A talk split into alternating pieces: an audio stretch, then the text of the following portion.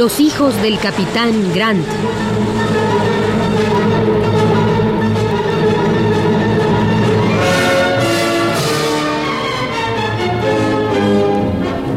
De Julio Verne. Adaptación Rolando de Castro.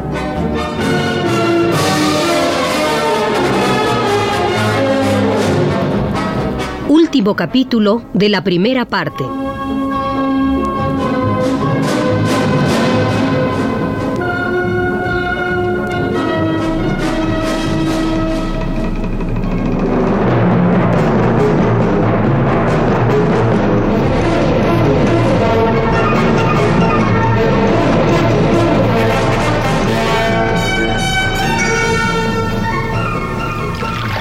Llevamos más de 24 horas en este gigantesco árbol, pero el nivel de las aguas no ha bajado un centímetro. Tenemos que pensar en la forma de salir de aquí. Mon Sherlock Hervin, es preciso aceptar las cosas como vienen. Si son buenas, tanto mejor. Si son malas, paciencia. Veo que echa de menos las comodidades de su castillo en Malcolm. No exactamente. Lo que me preocupa es que tenemos una cita con el Duncan. Además, parece que se avecina otra tormenta. Pues yo lo que lamento es que no se haya trepado alguna fiera a este árbol. Por lo menos nos divertiríamos intentando cazarla. Perdón, pero no entiendo. ¿Fieras en un árbol? Mais certainement. Claro, muchacho. El jaguar, por ejemplo, se refugia en las copas de los árboles. Es uno de los carniceros más feroces. De un zarpazo mata a un caballo y cuando ha probado una vez carne humana, la prefiere a las otras. Y añado un dato curioso. La carne que más le gusta es la del indio, después la del negro, luego la del mulato y finalmente la del blanco. Lo que prueba que el jaguar es un racista. No, no, no, no. Lo que prueba, monsieur, que usted es insípido. El mayor. Eh, aquí la gran paradoja. El blanco se proclama el primero de los hombres, pero los jaguares no son de su misma opinión.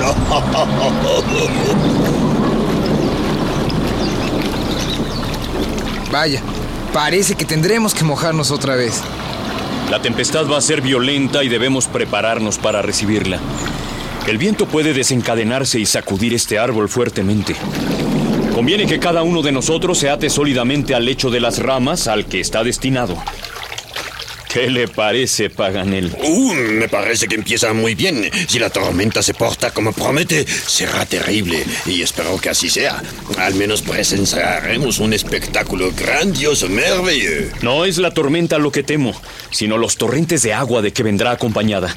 Nos vamos a calar hasta los tuétanos. Eh, Pero con filosofía, monsieur. Con La filosofía. filosofía no impedirá que nos mojemos. Eh, pero nos armará de resignación, Magna. Pues entonces, amigos, envuélvanse en su filosofía y en sus ponchos.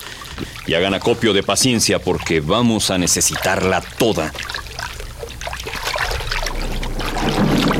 Como todas las ocasiones son buenas para instruirse, mi querido Robert, escucha esto. He leído que en 1793, en esta provincia de Buenos Aires, eh, cayeron en un solo lugar 37, 37 rayos. Y, y mi colega... ah, ¡Atención! ¡Fuego en el árbol! ¡Fuego! ¡Con mil demonios! Y el viento comienza a soplar activando el incendio.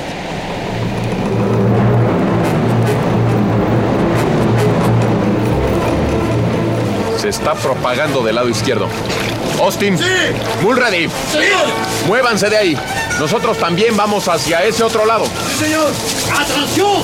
El humo empieza a rodear el árbol. No puedo ver bien por dónde voy. ¡Ah! Ah, Se me cayó por de la vista. Por aquí, Paganel. Esta rama es más segura. No podremos resistir aquí mucho tiempo.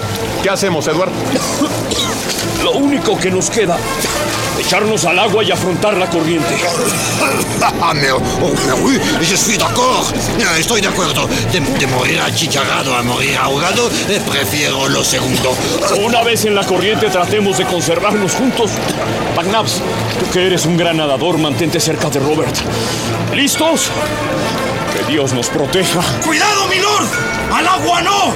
¡Al agua no! ¿Qué pasa, Wilson? ¡Caimanes, señor! ¡Caimanes! ¡Ah, maldita sea! Merde, mal momento para enfrentarnos a los augurios. Ahora, ahora hay que escoger entre acabar hechos cenizas o acabar en la barrera de un caimán. Eh, ¿Cómo ve las cosas, mayor? Pudiera muy bien suceder que este fuese el final de la aventura.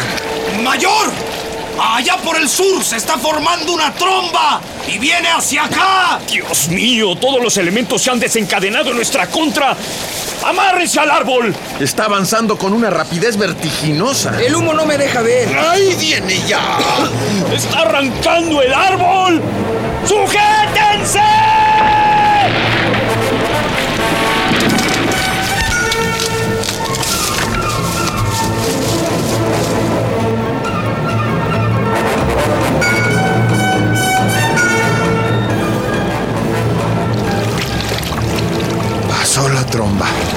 Estamos todos bien, gracias a Dios.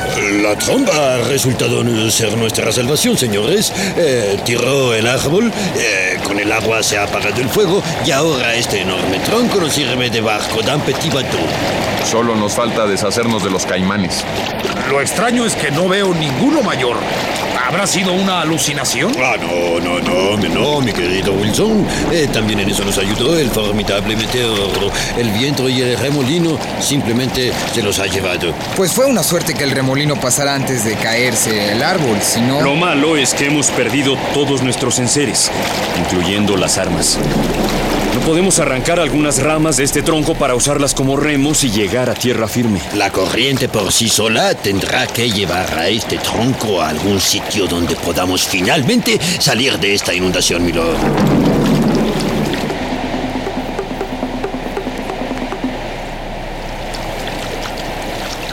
En efecto, después de dos horas de navegar a la deriva, comenzamos a notar que la extremidad de las ramas calcinadas tropezaban con una desigualdad del terreno. Minutos después, se produjo un choque y el tronco se detuvo de repente. Tierra al fin. ¡Alonso! Vamos, amigos, busquemos la manera de orientarnos para continuar nuestra marcha hacia el océano. Pues creo que vamos a contar con alguien que nos diga hacia dónde debemos dirigirnos. ¿Quién? Miren quién viene por allá.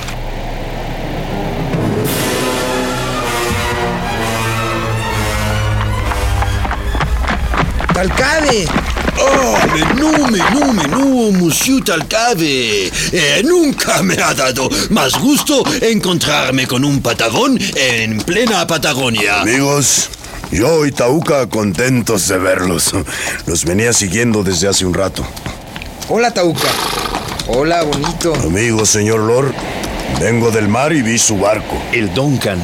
Yo los llevo. En tres horas verá que llegamos a la playa.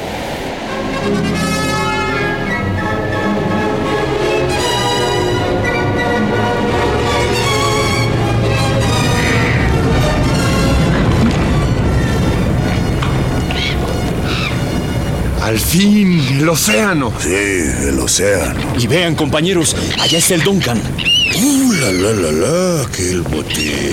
Eh, ¡Qué belleza de barco!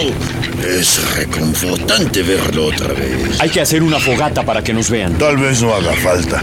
Con mi carabina nos pueden oír. ¡Resultó! Nos están enviando señales con un espejo. Ah, ¿Lo ven ustedes? Eh, somos hombres de suerte. De todos los seres que habitan esta enorme extensión del cono sur, nos tuvimos que encontrar al patagón más listo y más valiente. Talcabe, ven con nosotros. Conocerás otras tierras y otras gentes. No, amigo, señor Lord. Aquí está Tauca y allí las pampas. Señores, la lancha del Duncan viene hacia acá. Talcabe, voy a extrañarlos. A ti y a Tauca. Señor joven, eres nuestro amigo. Ya eres un hombre y además muy valiente. Sigue así. Monsieur Talcav, eh, me enorgullece haberle conocido y comprobar que su raza es de hombres valerosos y superiores a muchos europeos que piensan lo contrario. Acepte la estimación de este geógrafo. Gracias, señor francés. Yo no hice mucho por ustedes. Simplemente ser su amigo. Eso es lo más grandioso que nos pudiste dar, Talcabe. Nunca más nos volveremos a ver y eso me entristece. ¿Quién sabe? El cielo es muy grande. Tal vez cuando mi alma abandone las pampas y la suya deje los campos de Escocia, nos encontremos en alguna pradera reservada a la amistad, allá lejos, cerquita del sol.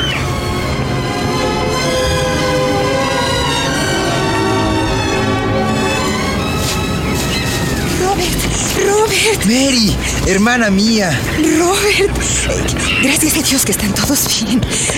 Lady Elena se quedó en el barco, milord, pero yo no pude resistir la espera. ¿Dónde está papá? No lo encontramos, querida mía. Oh, Dios santo. Pobre papá. Eh, que cometimos un error, Eh, pero tranquilícese, belle mademoiselle. Eh, eh, lo vamos a encontrar en las costas de Australia. Y esta vez no voy a incurrir en distracciones. Caballeros, tenemos que partir inmediatamente porque empieza el reflujo. No te preocupes, Mary. Estoy seguro que habremos de encontrar a papá. Estando a tu lado, no perderé la esperanza, Robert. Adiós, Talcable. Adiós, amigos. Cuida a tu hermana, joven señor. Sigue siendo valiente. Buena suerte. Lo seré. Lo seré hasta encontrar a mi padre.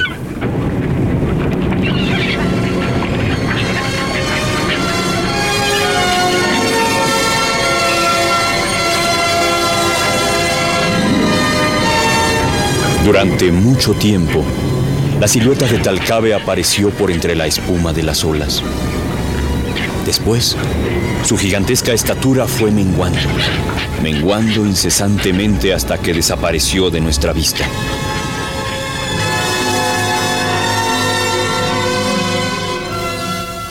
De este modo se llevó a cabo nuestra travesía por América del Sur. Ni montañas ni ríos nos hicieron separarnos de la senda que nos habíamos trazado.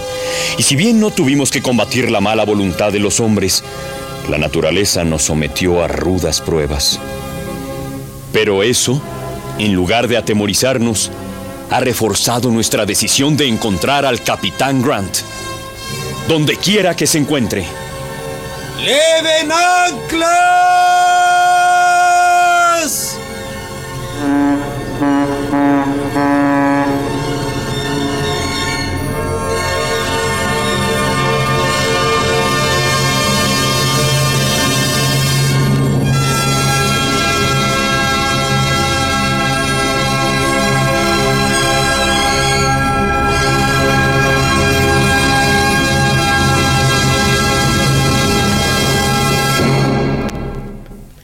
Los hijos del capitán Grant.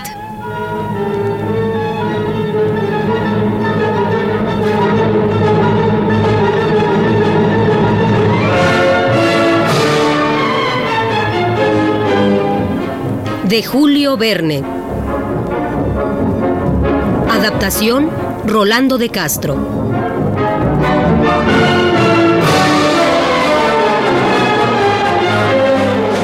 Actuaron en este capítulo como Lord Glenarvan, Juan Stack, como McNabbs, Miguel Couturier, como Talcabe, Enrique Muñoz, como Robert Grant, Rolando de Castro Hijo, como Mary Grant, Yuriria Contreras, y como Santiago Paganel, Juan Felipe Preciado.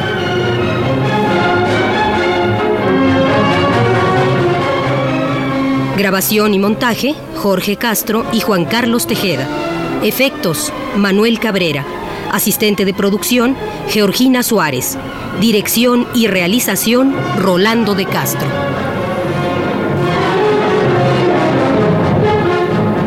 Una producción de Radio UNAM.